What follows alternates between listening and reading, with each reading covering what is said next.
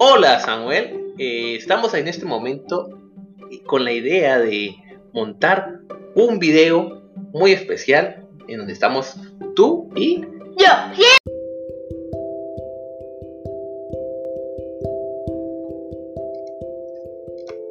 Hola amigos, hoy veremos la geografía de Europa.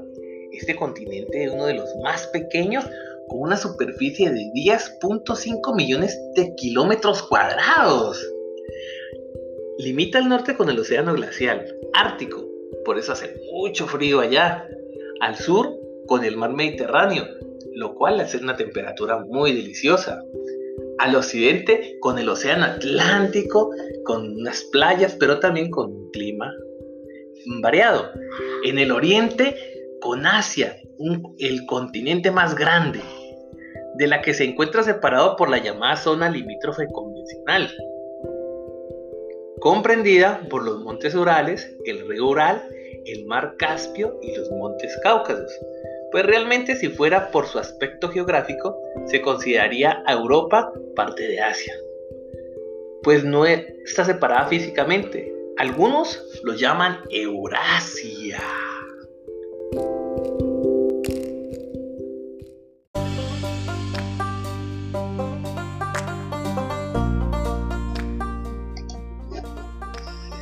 Este continente tiene unos puntos extremos que, que, que, se ubican en los puntos cardinales, así el norte, el cabo norte, el sur, el cabo Matapán, al oriente, Río Cara y al oriente, al oriente. Occidente, Occidente, Cabo Sí Vicente. San Vicente, muy bien.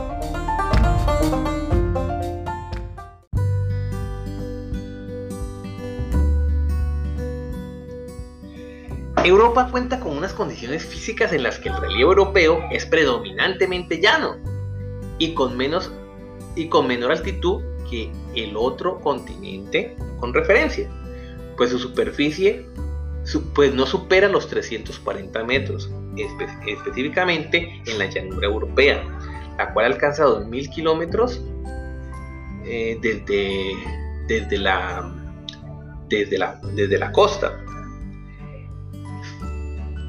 En este se distinguen tres grandes unidades, las montañas prealpinas, que son montañas muy antiguas, que se sitúan en el norte y en el este. Del continente. Las más importantes son los montes escandinavos y los montes urales. Las llanuras centrales están situadas en la zona central de Europa y se caracterizan por tener pequeños macizos o mesetas de poca altitud. Se destacan la llanura atlántica, la, Balcán, la báltica y la Europa oriental.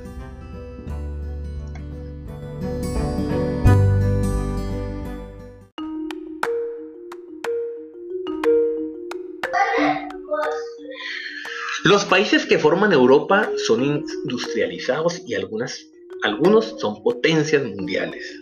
Estos se dividen en los países insulares que están en, en las islas, que son países islas, y los que están dentro del continente, que son los continentales. Estas islas están en el Atlántico y son grandes como Islandia y Gran Bretaña e Irlanda. En la península escandinava, por su parte, están Noruega y Suecia, que son los países nórdicos. Los países del mar Báltico están Fi- Finlandia, Estonia, Lituania y Letonia. Y los países del este están Polonia, República Checa, Eslovaquia, Hungría, Rumania, Bulgaria, Bielorrusia o Bielorrusia, Ucrania, Moldavia y Rusia. En Europa Central está Dinamarca, Alemania, Austria, Países Bajos, que son Holanda, Bélgica, Luxemburgo, Suiza y Francia. Y los países de Adriático son Eslovenia, Croacia, Bosnia y Herzegovina, Kosovo, Macedonia, Serbia y Montenegro y Albania.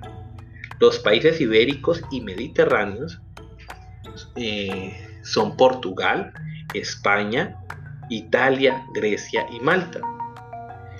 Los países pequeños enclavados en otros están, eh, o sea que son países que están dentro de otros países, están el Vaticano, donde está el Papa, y que queda en Italia. San Marino también son pequeños, son países muy pequeños en Italia. Mónaco también en Francia. Liechtenstein en Austria y Suiza y Andorra en Francia y España. Hay países asiáticos con enclaves en Europa, como pues, en este caso son Turquía y Kazajistán.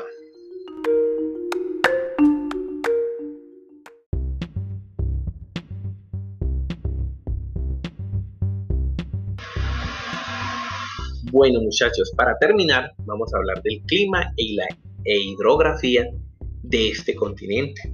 En su mayor parte está situado en latitud media y alta del norte del de, de nuestro planeta, del hemisferio de nuestro planeta.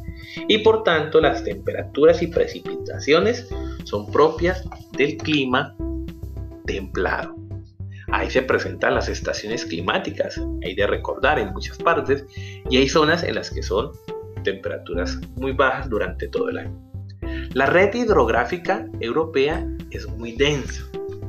Los ríos europeos varían mucho de una región a otra en sus características y se clasifican según sus vertientes. O sea, está la vertiente ártica, o sea, los ríos que desembocan en el Ártico. Los ríos como el Péchora eh, y el Diva setentorial tienen abundante caudal y durante el invierno sus aguas permanecen congeladas.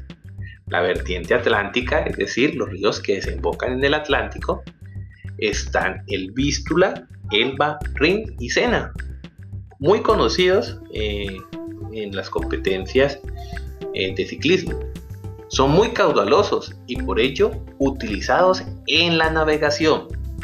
La vertiente mediterránea, obviamente las que llegan al mar Mediterráneo, en general son ríos como el Pop, el, el Rodano y el Tíber, de caudales pequeños e irregulares. La vertiente del Mar Negro son ríos como el Don, el Denister y el Danubio, que constituyen un importante eje de comunicación entre Europa Central y la Oriental. La vertiente del Mar Caspio, conformado por los ríos Volga, el más largo y caudaloso del continente, y el Ural. Bueno muchachos, espero que esa información les sirva para, eh, lo que, para que ustedes terminen sus actividades eh, académicas con referencia a esta unidad.